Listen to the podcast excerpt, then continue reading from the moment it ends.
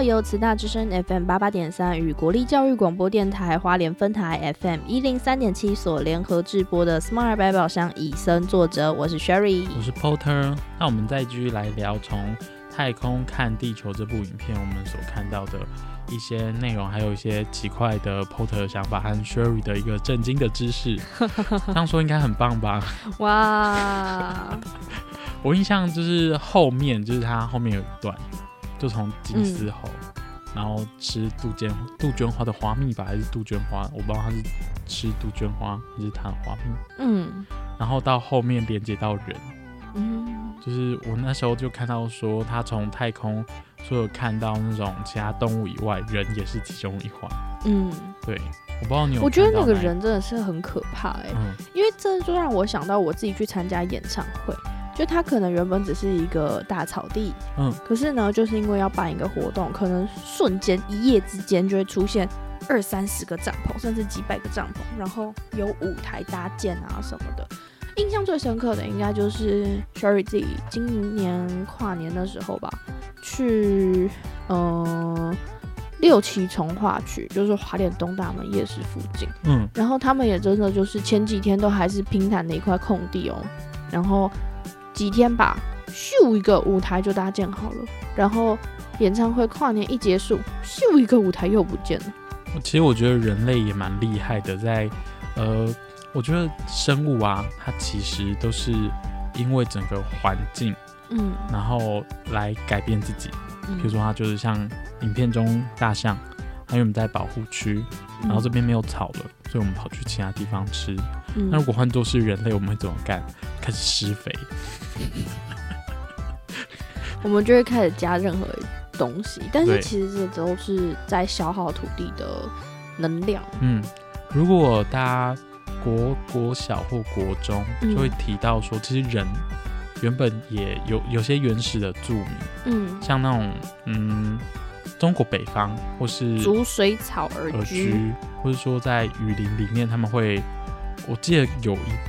忘记那是哪一个年级？嗯，课本会提到说他们会砍伐，嗯，然后这边地力如果不够的话，再换换下一块。哦，就是有规划一块一块，而不是全部一起砍。对，然后像如果现在或是疯狂施肥，或是放一些什么化学的药剂让它继续生长，长得更快这样。对。可是其实我印象最深刻，就是让我自己认知到一棵树木要长大多么困难的。一件事情就是小时候，因为我们家那附近有一大片的树，嗯就是被砍掉，然后因为他们要换行道树，还是要修剪树木，反正我们就觉得说啊，怎么那么可惜？然后刚好我们家那附近有一块方方正，就是那种行道树，不是下面都会有方方正正的花圃，然后其他才是铺那个地砖。对。然后刚好有一颗有一块是空的，我跟我爸两个人就趁着半夜，然后我们想说，我们去把那个行道树砍下来，它还没有收走的树，拿一小枝，然后去种到那一小块空地，因为他们隔天其实都是把这些树拿去丢垃圾啊，啊，就是因为他们是砍下来的不要的东西，嗯，然后。我们就有问过那个当那个大哥，就是说我们可不可以拿一只走？他说哦，拿这些都是垃圾了。然后我们就拿了一只，然后到那个小花盆那边，它其实也不是小花盆，就是一个小空地。然后我们就把那棵树种下去。那天超累，我们还在那边翻土啊什么，然后要把它种种好，然后还要浇水。我们其实我记得我连续浇了一两个月吧，嗯，就是每天都是。跟爸爸拿了一桶水，然后去把它浇，哦，真的好累。可是我们小时候，我就很常常去跟他比身高。我想说，耶，我跟他我会比他高。一开始我比他高，然后结果过了一年两年，他就比我高了。然后现在好不容易长成一只瘦弱的小树，嗯，可是它其实还没有办法像原本他妈妈就是那个行道树一样这么大只。原来，所以你就整个看到整个树从一开始的树苗到最后的那种过程。嗯，它其实应该也不能称作树苗，因为树苗好像都是人家种好，确定有根，然后漂漂亮亮的一枝。我们那真的就是垃圾树，垃圾树枝。可是它现在已经不是垃圾树枝了。对，就是我会觉得生命真的好神奇我觉得在呃，因为 Sherry，如果大家知道 Sherry 之前我跟大家分享他之前念的科系的话，我觉得你在你之前科系应该都可以看到很多这种生命的过程。嗯，但是最惨的就是我是植物杀手。我有一年圣诞节抽到一只仙人掌，仙人掌，对，仙人掌，我是不是不用浇水？对，我没有浇水，没错，我没有浇水，我放在书桌上，结果它湿湿潮湿到死掉了啊！我也不知道为什么。等一下，你是不是那种就是所有植物的那种水水星逆行？就知道，就是我只我唯一这辈子让一棵动一棵植物生长活下来，就是那棵大树。我觉得可能是你爸的功劳，他有频率就是在克制你那种就是杀手的。我爸真的是蛮会种植物的，我们有一个小小的小阳台，上面种很多漂亮的植物。所以是如果你跟你爸在一个空间，那个植物就不会死光，因为你爸会压制你那种。有可能哦，我以前课堂上移植的植物，最后送回家给爸爸养，都会变得很茁壮。我自己养完之后，可能就死快光。等一下，那你你爸是忘记在出你出生的时候把这个天赋附加在你身上？就是那种之前不是有那种梗图，上帝在加加加加加的时候忘记加了，或者说你爸可能预计是要加就加错，可能加成我也不知道加成什么，植物杀手啊。植物杀手啊，没关系啦，我是植物绿，就是我是绿手绿手指，然后我女儿是植物杀手啊，刚好抵掉，这样我们只要一起出现就不会有事了。是哦，好了，我们再聊回我们的影片《从太空看地球》。嗯，那大家在看这部影片的时候，因为都是从国外去看这个地球，那从太空啦？哦，从国外，我讲错，我意思，嗯，我意思是说从太空。看地球都是国外的案例，嗯那像我们自己身处在台湾这块土地啊，我不知道 Sherry 有没有看过，大概是在 Porter 高中还是国中，我记得应该是国中。嗯，那个有一个很知名的导演叫齐柏林哦，就是他有拍，算齐柏林导演他前几年，嗯，因为也是要拍这种生态的记录，台湾这块土地生态的影片，然后也跟这种。从太空看地球，就是很高的地方去拍摄。虽然他为了拍摄这个影片过世了，可是我觉得他在拍摄这个影片，对我们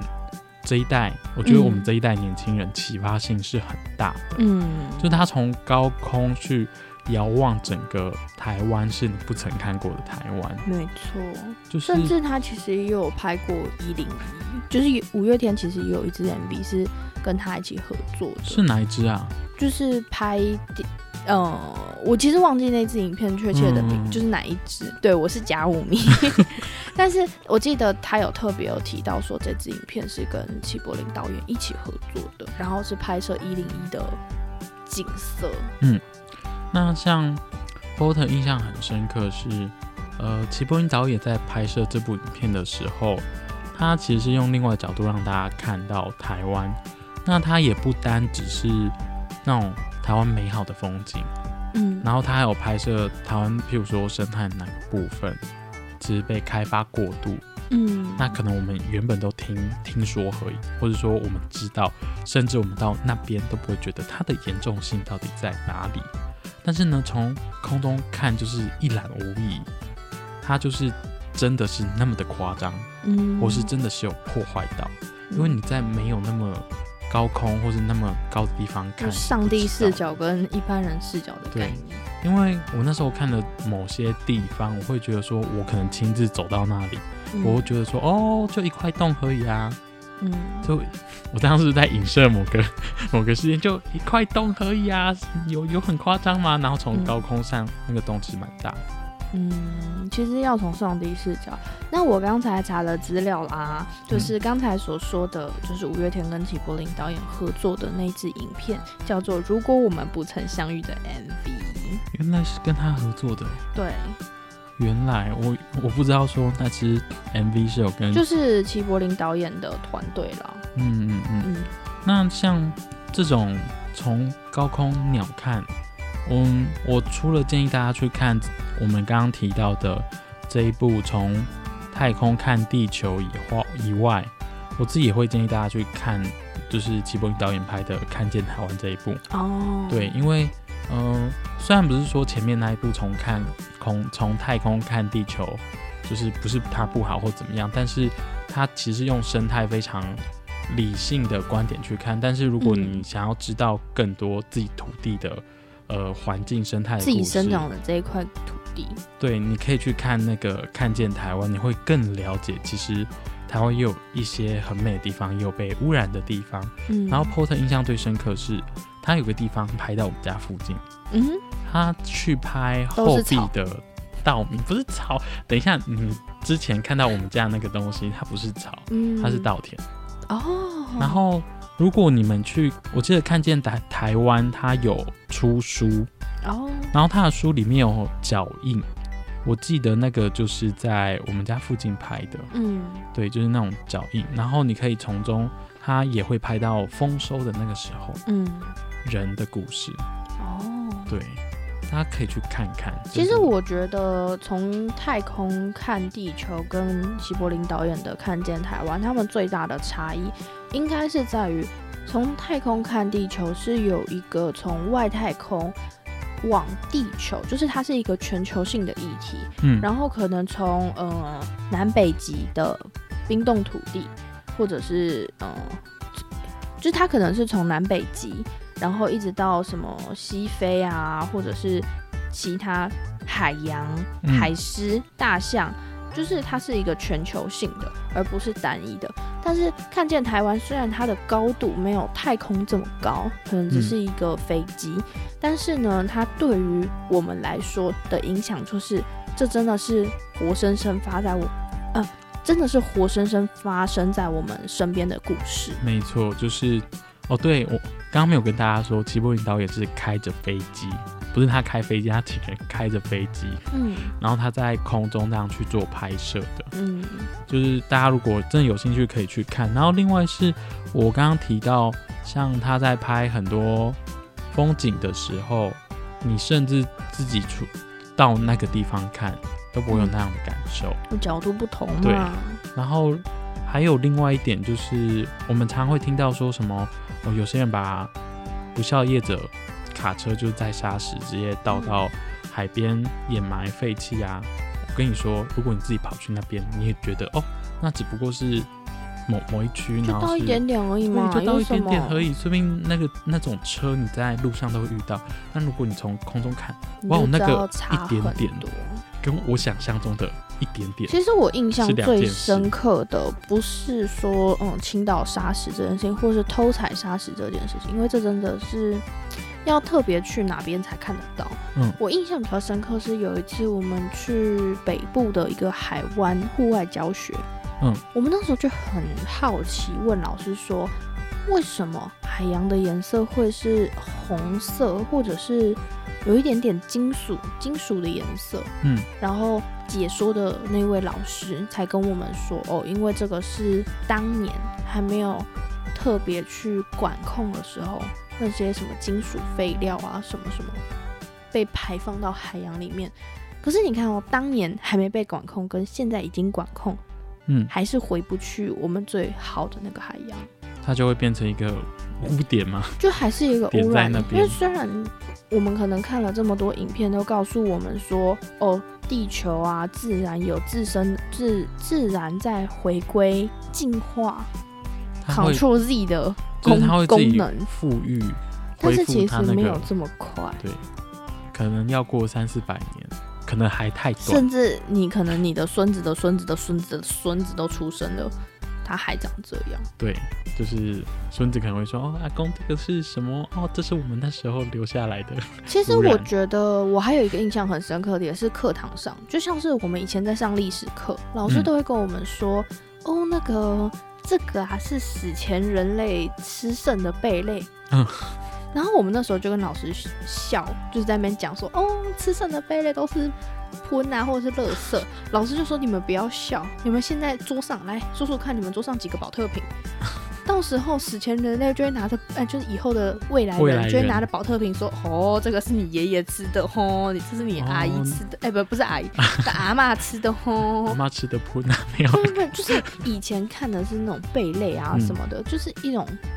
有研究价值。对，然后现在就是你的垃圾也是没有办法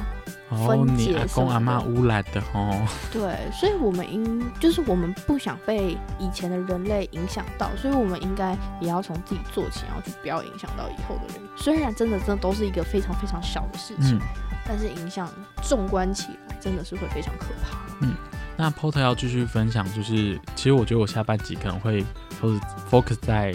看见台湾这个，因为跟我们自己比较贴近。嗯，那大家可能大家可能会想说，拍这种呃纪录片有什么效果呢？除了像呃前一前一集不是前一集啊，前半段节目提到看见从从空中看地球，嗯你可以理解生态，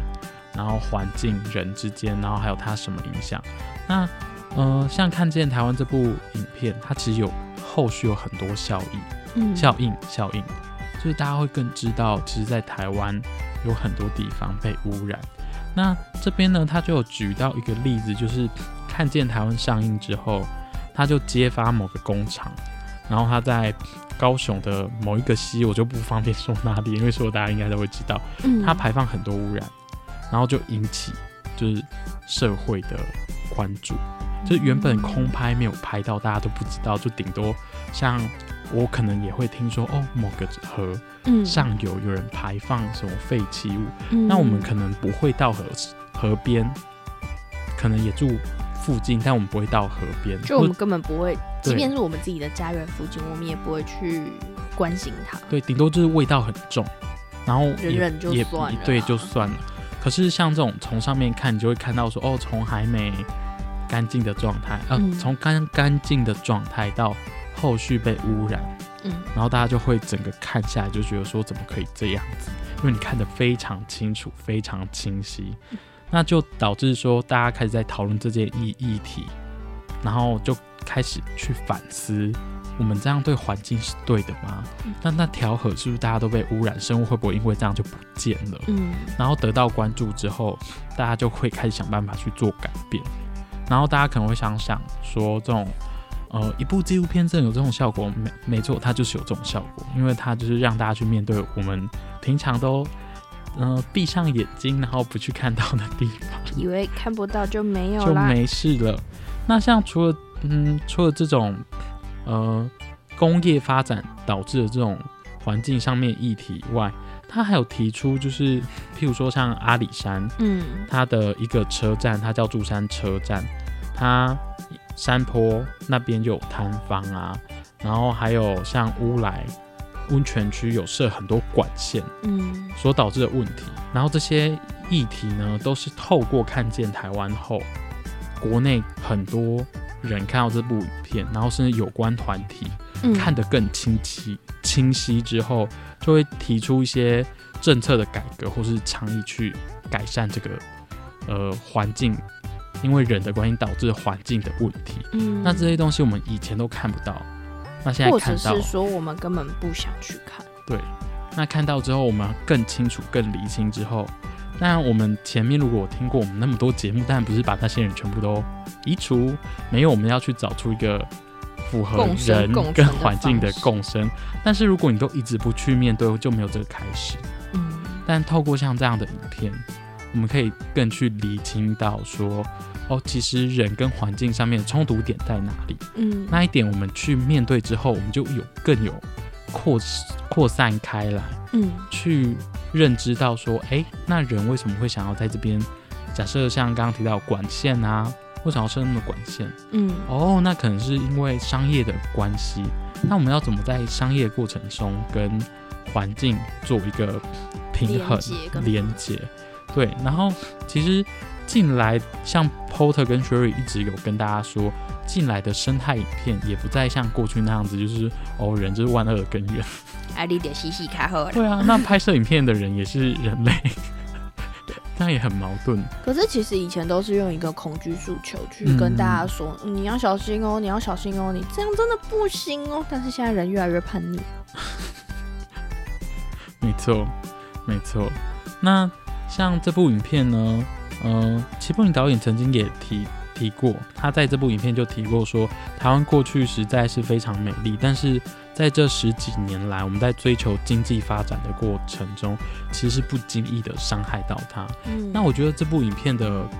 影片的含义也不是说啊，我们就是一定非常邪恶或什么。嗯我觉得在人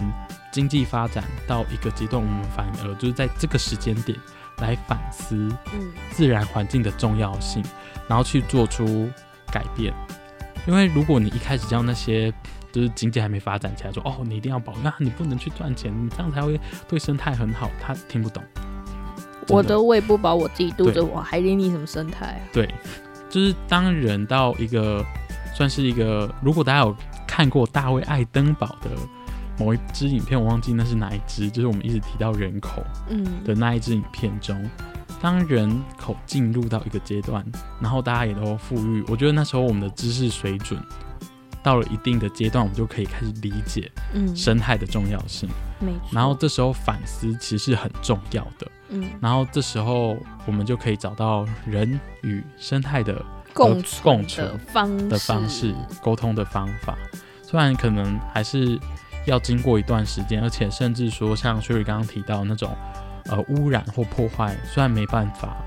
停止它，或是而且没有马上没有办法马上 delete 净化它，对，但是至少先做到不要再继续让它更夸张，更夸张，你至少看到它停止了。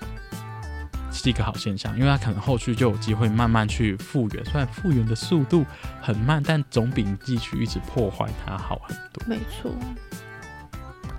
那其实啊，就是透过我们这样跟大家介绍的一支一支的影片，然后到现在，我们再从更高，就是以一个上帝视角来看这一个呃地球，其实我们可以越来越了解